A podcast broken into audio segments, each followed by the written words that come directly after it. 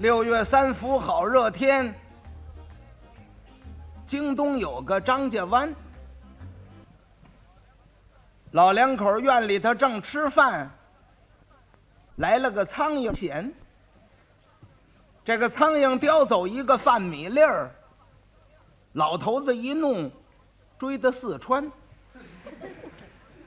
老婆家中等了仨月，书没捎来，信没传。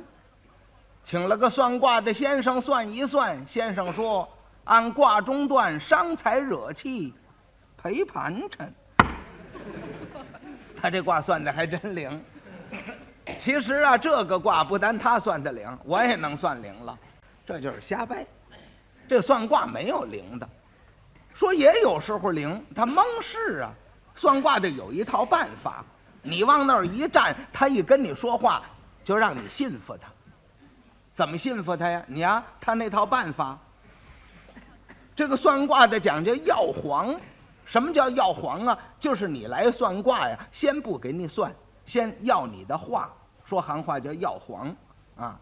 讲究这个说话呀，讲究拍黄炸黄，明明没算出你这么回事，他愣要炸你，对不对呢？哎，他也有办法，那个话说不对，他能把它收回来，不是说话收不回来，他能收回来，叫抽撤连环，天桥就有过去，啊，这儿这位往那儿一站，他就说了，这位老兄当在家，这位当在外，这位应当做买卖，这。哎呀，这位老兄，你的印堂发亮，财运昌旺。你今年五月节应该有一笔财到手。底下是仨字，对不对？可是这对不对，先不说，怎么不说呀？你说完了，人家告诉不对，那那那怎么办呢？对不对？他不说，他拉长声。您今年五月节应当有一笔财到手，对不对？不说，看着你。那位要真有一笔财到手，他能看得出来；那位没有，他也看得出来。那怎么看呢？他这办法叫定经则有，转经则无。这个人呐，你要说对了，他当然一愣神儿。定经则有。转经则无，因那那没有那么回事了，他瞧出来了啊，哎，对不对？不说，他瞧着你，你今年应当五月节有一笔财到手，一看这位，眼珠一转，他知道不对了，赶紧的还有话，啊，对了，你应当五月节有一笔财到手啊，不过让小人给你冲了。你还没到手，对不对？这不是废话吗？这不是，嗯，那当然对了，他没到手吗。这位老兄，你的气色可不好。八月节今年应当遭一场官司，底下也是对不对？还不说，应当遭一场官司。又瞧那位，一看那位呀，还是转眼珠。啊，你应当遭一场官司啊！哎，但是。有贵人辅助，给你拨置过去了。大概其现在你许不知道吧？甭说那位不知道，连他也不知道，他就要这么说。所以啊，那没个灵。哎，也别说，有这么一回事。您听着可笑，有一个算卦的灵了，呵，不单灵，而且还是卦卦灵，灵可是灵。这个事情让人灵的这么可笑可乐，怎么灵的？我说说您听听，不是现在的事情，在这个清代呀，道光年间有这么一回事情。离着北京不远呐，几十里路，有个村子，这村子里头住着一个种地的，这个人呢姓黄，小名呢。叫蛤蟆，说这都新鲜，人有叫这小名的。哎，他因为他这模样长得特别，长得呀，两只小圆眼睛，翻鼻孔，大嘴叉脸上有麻子，说黑不黑，说黄不黄，脸上透着那么绿，哎，故此这小名叫黄蛤蟆。您可别瞧这人相貌长得不怎么样，哎，有能耐，能说会道，又能察言观色，又念过几天书，没事儿还就翻翻黄历。街坊邻居啊，谁家要是娶娶媳妇儿、聘姑娘，或者是这个上梁动土，都来找他来，干嘛呀？他会看黄历，让他给看看。他也呢乐意多管闲事。他要说几句话呀，还真有人信他，简直啊就拿他当了福地圣人了。您可别瞧他这么机灵，他老婆是个累赘。他老婆怎么了？有病。什么病啊？这病根儿厉害，寒腿，两条寒腿。要不犯这病啊，能跟着干干庄稼活儿；一犯了病，下不了地。这病还是常犯，这寒腿病根什么时候犯呢？要变天，就要犯了。阴天，腿也疼；下雨也要犯这病根。一变天气就犯这病根。老黄呢就觉着苦了，怎么呢？你要赶上阴天下雨，他老婆一犯这病根儿，他呀下地干活，家里的还得做菜做饭来，怎么他不能下地呀？简直的，日子长了也急不得恼不得，哎，可是他呢也找有这么一回啊，有一天呢，他老婆呀一宿没睡，折腾一宿，第二天早晨起来，老黄要下地干活去了。天呢是响晴博日，可是啊闷热热的邪性。嗯，下地干活，老黄啊就把这蓑衣披上了，披着蓑衣，扛着锄头往外就走。他老婆一瞧，老黄，疯了！挺好的天，你披蓑衣干嘛呀？脱下来。老黄呢也不理他，还往外走。他老婆一瞧，呀，怎么回事你？让你脱下来，往前迈一步啊，那意思要拽他一下。刚这么一迈步，哎呦，腿疼了，哎呦哎呦哎呦呦，蹲那儿了。老黄回头乐了。哈哈，我还披蓑衣干嘛呢？你腿疼了不是？你闹了一宿了，那不是今儿要下雨吗？我我不披蓑衣怎么办呢？他老婆一听他这话，他老婆也乐了。可是他们俩人乐了不说呀，老黄一出门啊，街上的人也都乐了。怎么呢？嘿嘿，二哥，这黄蛤蟆干嘛去求雨呢？嘿。挺好的天儿，你披蓑衣干嘛呀？脱下去。老黄理直气壮，嗯，不脱。一会儿用得上。什么呀？一一会儿有有什么用啊？嗯，有什么用？今儿的天有雨。他那意思呢？我媳妇儿腿疼了。大伙儿一听呢，嗯，有雨，这这不是胡来吗？万里无云，哪来的雨呀？不信他这套，就下地干活去了。这活儿啊，横做了这个有一个多钟头。哎，忽然间抬头一瞧，南边来块黑云彩，就跟黑锅底似的，就扑过来了。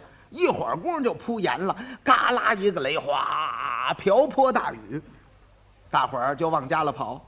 大伙儿往家跑啊，轮的跟小鸡子似的。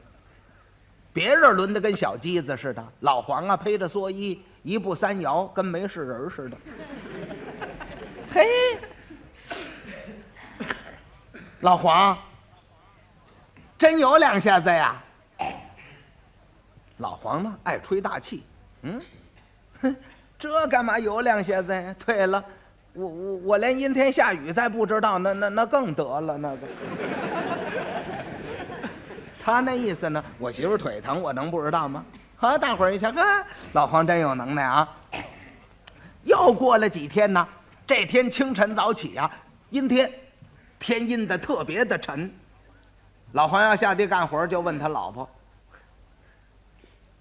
怎么样，腿疼不疼？”不疼，不疼。好嘞，扛着锄头出来了。他出来了，一看呢，好。大伙儿好些个人都披着蓑衣。哎，老黄，真倒霉。回家拿蓑衣去，嗯，拿那干嘛？怪费事的，费费事。你一会儿你不拿，你一会儿挨轮，挨什么轮呢？放心吧，今儿没雨。下地干活去了。大伙儿一听没雨，天阴的这么沉会没雨，可是到地里干活一会儿的功夫，哎得，云消雾散，太阳出来了。老黄呢还说风凉话呢。哼，怎么样？蓑蓑衣都白拿了吧？告诉你们不听嘛，说没雨吗？老黄，嘿，奇怪，那天我们都挨轮了，你披着蓑衣慢慢往家扭。嗯，今儿个我们拿蓑衣都白带了，怎么意思呢？你怎么知道有雨没雨呢？啊，他怎么好意思说我我媳妇这腿疼，我就明白了，不好意思说呀。大伙儿一问呢，他，啊，我呀，嘿，诸葛亮，让他呢给看看黄历。后来呀，不急了。一听说他会诸葛亮马前神客，好，谁家丢点东西也来找他。那个张家儿媳妇丢了个耳环子，来找他来了。那什么，大叔，嗯嗯，我耳环子丢了，您这马前神客算的挺灵，您给我算算。他怎么好意思说，我不会，我就会算阴天下雨。还还得我媳妇儿跟着我，他不好意思说。您算算啊，嗯，假装疯魔的一掐手指头，耳环子丢了是不是？嗯，没丢。大叔，您说没丢，他他眼睁没了吗？没不了，告诉你，回家找去。锅台旁边水缸后头就找着了，去吧。张家儿媳妇走了，到家一找，锅台旁边，哎，真把耳环找着了。说他这卦怎么灵的呢？怎么灵的？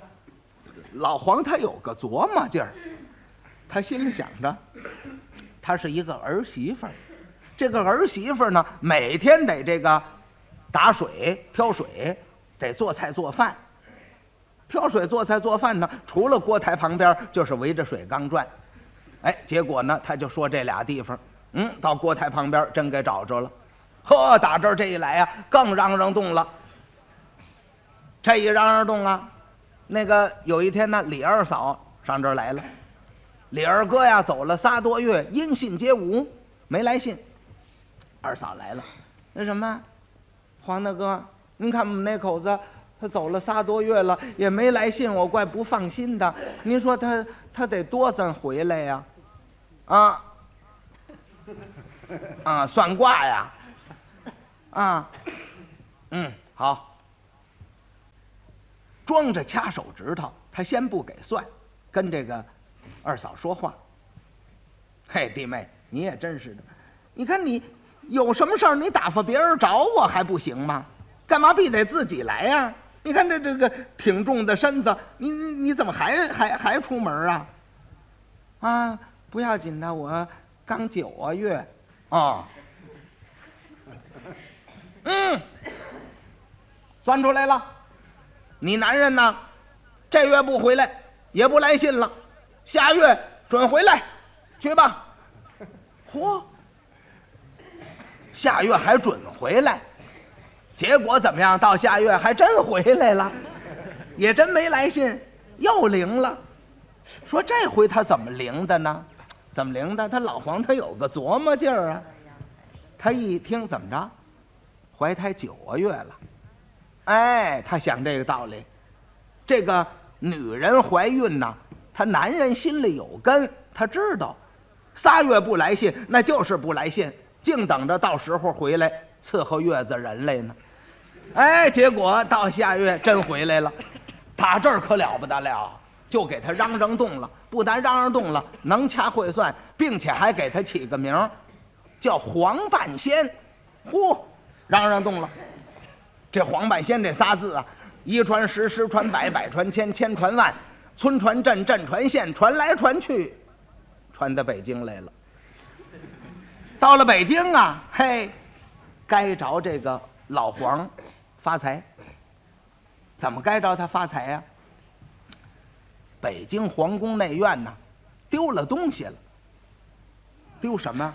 道光皇上丢了一颗无价之宝，价值连城的夜明珠，能比文银一大颗夜明珠。这夜明珠这么一丢啊，道光皇上可急了。尤其是道光皇上，在清代那个道光皇上是最小气的这么一个皇上，不但最小气，而且也是这个贪财如命的这么一个皇上。嗯，您算吧，他那龙袍啊，都都都打着补丁呢。提督申斥一顿，限三天限，找回夜明珠还他罢了，找不回来夜明珠是降级罚俸。三天。五天也找不回来，怎么回事情啊？偷夜明珠这主不好逮呀。谁呀？宫里头的太监大总管崔英，监守自盗。你说这玩意儿哪儿找去？九门提督在宫外找，哪儿找去？一个半月没找着。您算那那那九门提督降级降的，都跑到御马圈遛马去了。没没主意。完了，这天道光皇上恼了，在金殿大发雷霆，说：“朕当养兵千日，用兵一时啊！我这个夜明珠丢了一月有余，你们文武过关若无其事，是怎么回事啊？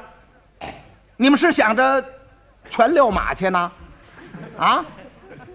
大伙儿一听都害怕了，呼啦跪下一大片。”有一位侍郎，纳荣往前跪爬半步，说：“启奏我主万岁，奴才闻听人言，前门外西河宴呐，有一个算卦的叫诸葛周，这个人算卦灵，并且会圆光，奇验如神。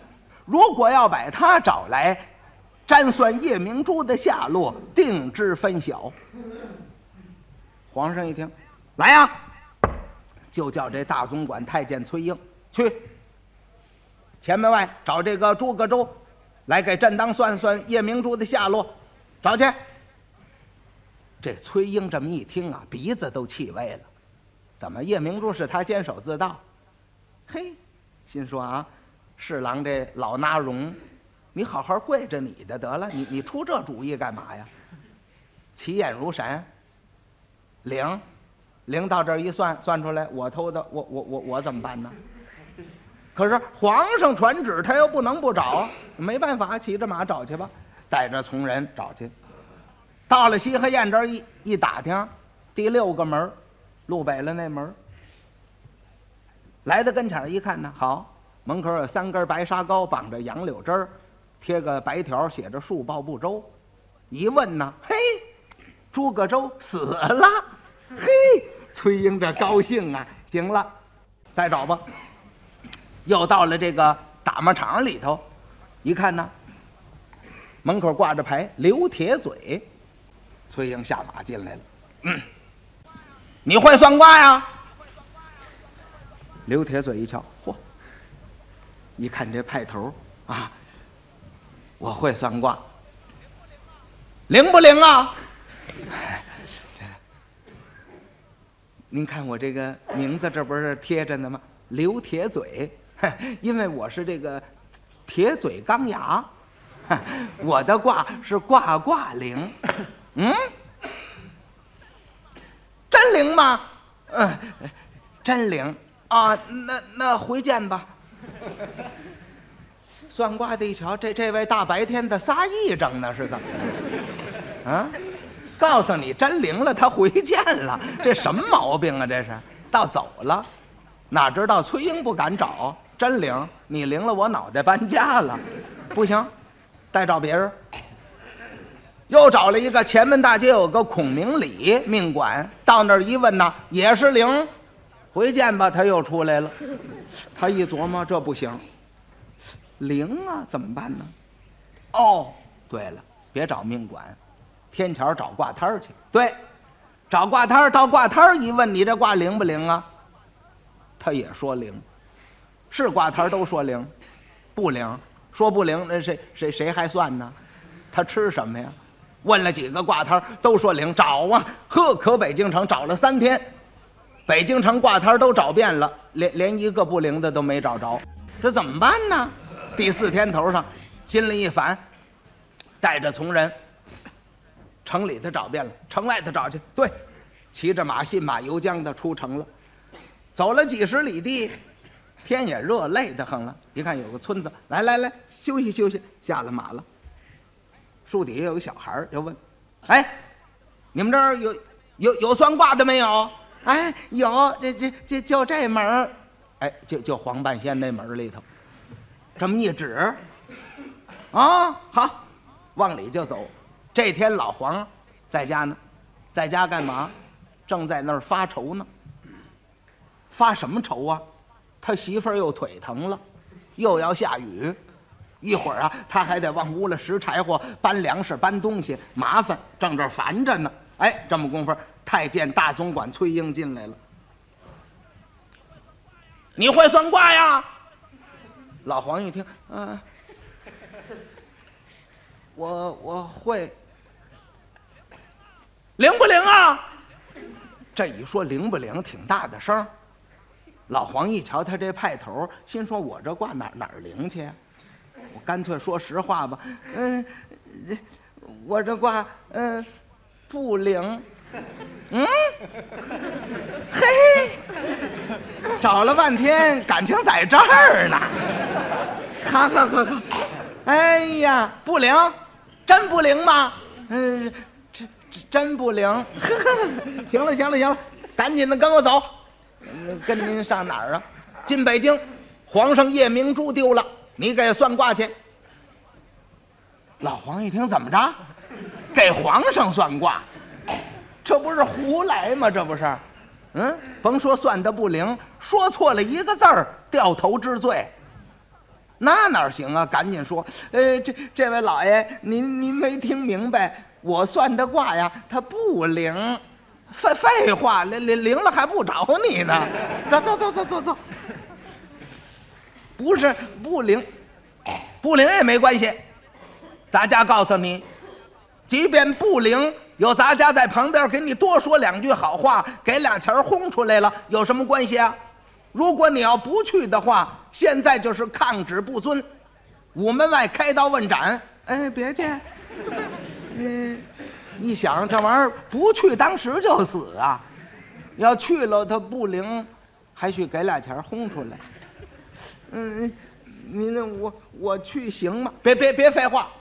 不行不行，就是抗旨不遵，快快走快走，死乞白赖让快走，嗯哎哎，我快走快走，嗯这个，嗯你你好好在家里头看家吧，哟你瞧这这这真是，倒了霉了吗？这不是啊，我我这腿还疼，你你看你现在就走，哎那那也没法子，不走抗旨不遵呢，你现在腿还疼啊？对了，我拿着蓑衣。嗨，崔英一瞧，挺好天你拿那干嘛呀？嗯，不是，那您甭管了，用得上。今今今儿有雨，他是想他媳妇儿腿疼呢。这么着，今儿有雨。崔英呢也没注这个意啊，走走走吧，把他带到北京，就把他安排到馆驿里头。到馆驿里头，老黄啊，吃也吃不下去，睡也睡不着。心里烦呐，这玩意儿怎么算呢？到半夜里头，好，哗，瓢泼大雨下起来了。老黄一想，倒霉，雨是下了，甭问了，我老婆在家正那儿腿疼呢。嗯，哎，这玩意儿我让大官还给抓来了。他心里恨呢，坐那儿着急呢，嘴里头呢就叨念出来了。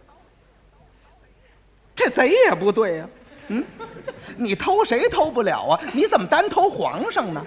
嗯，如果要知道是你偷的，你活得了吗？嗯，哎，这位老爷也不对呀、我说我的卦不灵，我不来就完了，你还死乞白咧的还催我来，催催，我来了，你活得了吗？他那意思，你把我催来了，我来了，我来了，我要算的不灵，你活得了吗？我要算的不灵，你也活不了。他心里是这意思，指着外头，我要不来，你你活得了吗？得，这句话，隔墙有耳，有人听见了。谁呀？大总管崔英。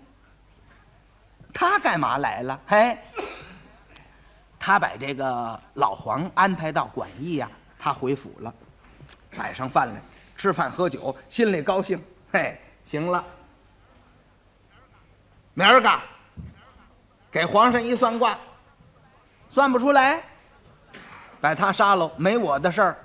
嘿嘿，这珠子我呀这辈子也犯不了案了。嘿，行，看那样，那那模样就就不像有能耐的样儿有能耐能那模样吗？高兴，嘿，正着高着兴呢，哗，外头下起雨来了。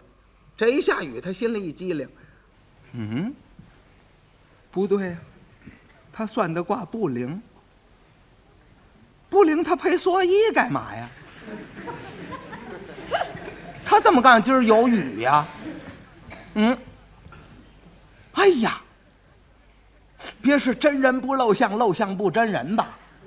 啊，说不灵，明儿到金龙宝殿灵了，珠子就是他，得我完了。哎，这可受不了这个。哎，不，我我我得听听消息去。这样他来了，来这儿也不需人回禀，自己呢就来到这个黄半仙的这个房子外头，站在屋门这儿，刚往这儿一站，正听里边说，他来的这时候头两句说过去了，他往门口一站，里头正说这句呢。催催，我来了，你活得了吗？他还指着外头。崔英一听，啊啊！崔崔，我来了，他来了，你活得了吗？我我我是活不了啊，这玩意儿他算出来是我呀！哎呀，这这个，你倒再听听也没听，一害怕一推门进来，咕噔儿就给跪下了。哎，这个嗯，半半半半仙饶命，半仙饶命。他往那儿一跪，先进来呢，老黄啊吓一跳，一瞧，大总管崔英，老爷跪在这儿了，不知道怎么回事。一听半仙饶命，半仙饶命。老黄呢，他呢能够察言观色，一看这吓得直哆嗦，也不知道怎么回事，他能够沉住气。哎，甭害怕，甭害怕，起起来说，起来说。什么事啊你？哎呦，半仙饶命！您您这卦算的真灵，您来了，我我是活不了了。我知道，嗯，您算的对，这珠子不错，是是是我偷的，是我偷的，您您救救命吧。老黄一听，哦，这这么回事啊？哈，老黄也真能装模作样，沉得住气。哎呀，是你偷的，早就算出是你偷的了。这个半仙饶命，您呢？我不敢说瞎话，我那珠子我我就埋在那个御花园的芭蕉树底下的，啊，这还罢了，我算着也在那儿埋呢。他也不是多咱算来的，他。你起来吧。嘿，是半仙，嗯，您干嘛半仙呢？简直您就是活神仙了。您您算的真对，嗯，明儿个求您见皇上，别说是我偷的，我我我我我送您五百银子。老黄一听，一冷笑，他那意思呢？嘿，这家伙不打自招，他是这样。可是他这一冷笑啊，崔英不知道他什么事啊。呃，以为他嫌少呢。哦，这哦，五百不行，我我给您一千，又加五百。啊，好了好了，你起来吧。呃，明儿个我给皇上算卦的时候啊，我替你瞒着点就是了。算什么呀？卦还没算呢，先收了一千两银子的卦礼了，他倒闹着了。起来吧。到了第二天呢，崔英引荐他上朝见皇上。见完皇上，皇上还很高兴，平身赐座，让他掐算夜明珠的下落。掐诀念咒怎么念呢？也不会念咒啊，想起什么念什么。一二三，二二三，七八九十念真言。文武过关一听，怎么着？要要变戏法啊？是怎么着？这什么咒啊？这是？嗯，按照卦中来判断。夜明珠现在御花园，皇上一听，来摆驾御花园，摆驾御花园了。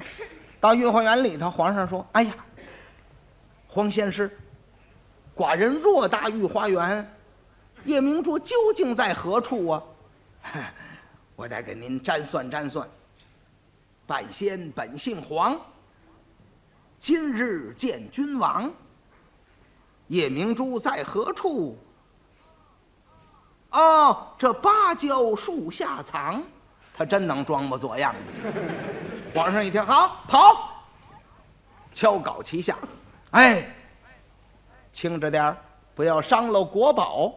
嚯，装模作样的，没跑两下，本来那个崔英把那珠子埋的也不深，跑出来了。有太监擦干净了，递给皇上了。皇上一瞧，太高兴了。哎呀，黄半仙。真是黄仙师，这卦实在是灵。哎，黄仙师，你算一算，寡人的夜明珠究竟被何人所盗，何人所埋？谁偷的？谁埋在这儿？老黄啊，没防备问这句啊，抽冷子一问，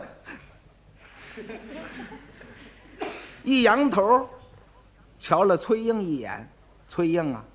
心差点打嗓子眼儿蹦出来，不知道他要说什么呀？哎，往下一听还好，呃，呃，万岁。夜明珠，乃是无价之宝，乃是奇珍异宝，日久年深，受了日精月华。这是他自己溜达来了。皇上一听，嗯。言之有理，您瞧这份昏君劲儿的，他还讲言之有理呢。那夜明珠自己会溜达过去了，回到金龙宝殿，不让他走，留他在宫里头住几天。说他珠子找着了，他留一算卦的在宫里头干嘛用啊？道光皇上他有他的想法，他心里琢磨着，我这夜明珠丢了一个多月，音信皆无。找不着，嘿，黄半仙一来，他就算出来了，在什么地方呢？这卦太灵了，不能让他走。我再试验试验他，如果他每一卦都算得这么灵，那就封他在朝为官。封他在朝为官，与我有好处啊。谁再做了什么事，也瞒不了我了。他就给我算出来了，哎，这样不让他走。可是老黄啊，心里可烦了。老黄心里琢磨着：“你说这不是没影的事情吗？这不是，嗯，你把我留下了，我我，这，我我我在这儿干嘛呀？伴君如伴虎啊，真要命！我知道他哪时这有有什么事情啊，心里他挺烦。心里琢磨着，明儿个我得想主意，跟他说我回家，对，做个抽身之计。赶到了第二天早朝啊，崔英。”领着黄半仙上朝，奏事处太监那儿喊：“上上传旨，选黄半仙随旨进殿，头一个就选他。干嘛呀？干嘛？他皇上这夜明珠找着了，高兴，一宿都没睡觉，挺老早的，打后宫就来坐殿，往前走，走到御花园这哈儿哎。”正走到一棵枣树底下，这棵枣树啊，是在明代时候三宝太监下西洋移植过来的，打西洋移植来的。这种枣叫猪枣，地溜圆，那么大个儿，通红，可是熟了红。他这现在呢，现在还生着呢，湛青碧绿这么一个枣子。皇上呢，瞧着好看，顺手就给摘下来了。摘下来一琢磨，哎，有嘞！我让黄半仙算算我这手里是什么。如果带算对了，他这卦真灵，那就是灵。我封他在朝为官。对，这样呢，选黄半仙随旨进殿。黄半仙往这儿一跪，平身赐座。刚一让他平身，这回没赐座，平身。黄半仙站起来了。皇上一攥这拳头一举。黄仙师，你的卦算的灵。来来来，你算。朕手中何物？如果算对喽，封你在朝为官；算不对，打你个欺君之罪。你算我手里是什么？老黄，哎呀，这这怎么算呢？这个，当然他害怕呀，心里害怕，脸上呢，赶紧的，装模作样的不带相，心里这儿想主意，他又琢磨呢。琢磨什么呀？心里想，他手里到底什么？哦，这拳头就算这么大，嘿，明白了，一定他那心爱的夜明珠，对不对？这珠子找着了，怕再丢了，珠不离手，手不离珠。早晨起来就就就把这拿出来了，那甭问，夜明珠对。可是他要说夜明珠，当时就杀了，欺君之罪算不对了。嘿，他这说的好了，就皇上说，哎，那都对，是是大清早。嘿，他这么灵的他。皇上一张手，老黄一瞧，吓得小辫都立起来了。好家伙，老爷子，得亏我说大清早啊！我我我要说大早晨还麻烦了，这玩意儿。呵哎，启奏我主万岁！嗯，草民我要回家看望看望。嗯，不能，这卦算又灵了。来呀，摆宴，摆宴。这皇上那么小气，还摆宴，摆什么宴呢？就是一碗茶，两块萨其马，他管那就叫摆宴了。没办法，吃萨其马吧，吃的都都醋心了，天天净吃这个，喝着茶。皇上说：“黄先生，你这卦算的太灵了啊！朕当有意封你在朝为官，陪伴君王，与我共享荣华富贵。”你意如何？心说：“我我我还跟你在这儿，好家伙，我得亏我说了个大清早啊，不然我我这脑袋搬家了。”启奏我主万岁，嗯，草民乃是山野村夫，怎能陪伴君王？嗯，爱卿不必推辞，因为你算的卦灵，朕把你留下呢。就为的是啊，我明儿再丢了什么东西了，好让你算一算。哎，你算出来呢，我就省他着急了。老黄一听，你你是不着急了？你知道我这急怎么个着法啊？嗯，小人实无其才，小人情愿回家为农。怎么？这就恼了。哎，因为呃，小人。幼年之间，命中注定，说小人不能在朝为官。如若为官，是祸在眼前。道光一听更生气了，这叫什么话呀？如若为官，祸在眼前，做了官了，倒倒有了祸了。有什么祸呀？哼，你这是不愿意保我呀？看不起我？哎，你不保我也没关系。你这么大能耐，你要保了别人，我我这江山就完了。嗯，一咬下嘴唇，狠劲儿来了，翻脸无情。来呀，叫过大总管崔英，扶耳上来。崔英过来了，皇上就在那个崔英耳朵这儿这么一嘀咕，说什么？让崔英去到后宫，拿一个捧盒，把正宫娘娘那儿有一个宝蟾给要来，装在盒里头。什么宝蟾呢？就是一个生金雕刻的三条腿的金蟾，生金雕刻，花纹细缝，那个眼睛呢？是两块宝石，上头镶着很多的翠，这么一个东西，拿捧盒捧来。